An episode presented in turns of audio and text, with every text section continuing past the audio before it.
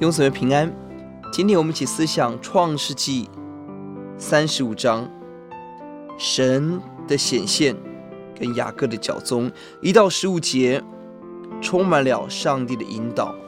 第一节，神吩咐雅各要离开；而第五节，神使周围的人迦南人惧怕，不追赶他们；而第九到十三节，神更是显现，给予。他们应许何等的奇妙！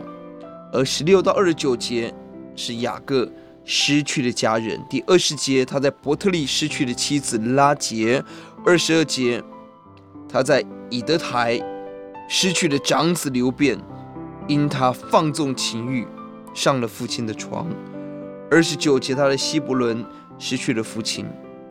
雅各不断承受失去，一百三十岁时。在创世纪后面的经文，他说他自己的年日又少又苦，但最重要的是，他的人生加入了神的计划，一路与神同行，成为以色列，成为神的选民，这是最大的荣耀。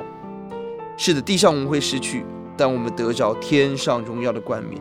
三十五章十一节这段经文要解，神说：“我是全能的神，你要生养众多，将来有一族和天多国的民从你而生，有君王。”从你而出，全能的神乐于与我们这糟糕卑微的人立约，子孙蒙福承受地土，更美的让我们的家族加入神荣耀的计划。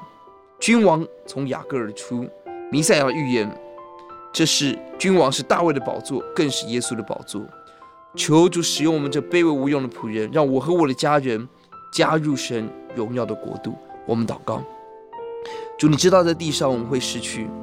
主，但是我们看到神的大手没有离开我们。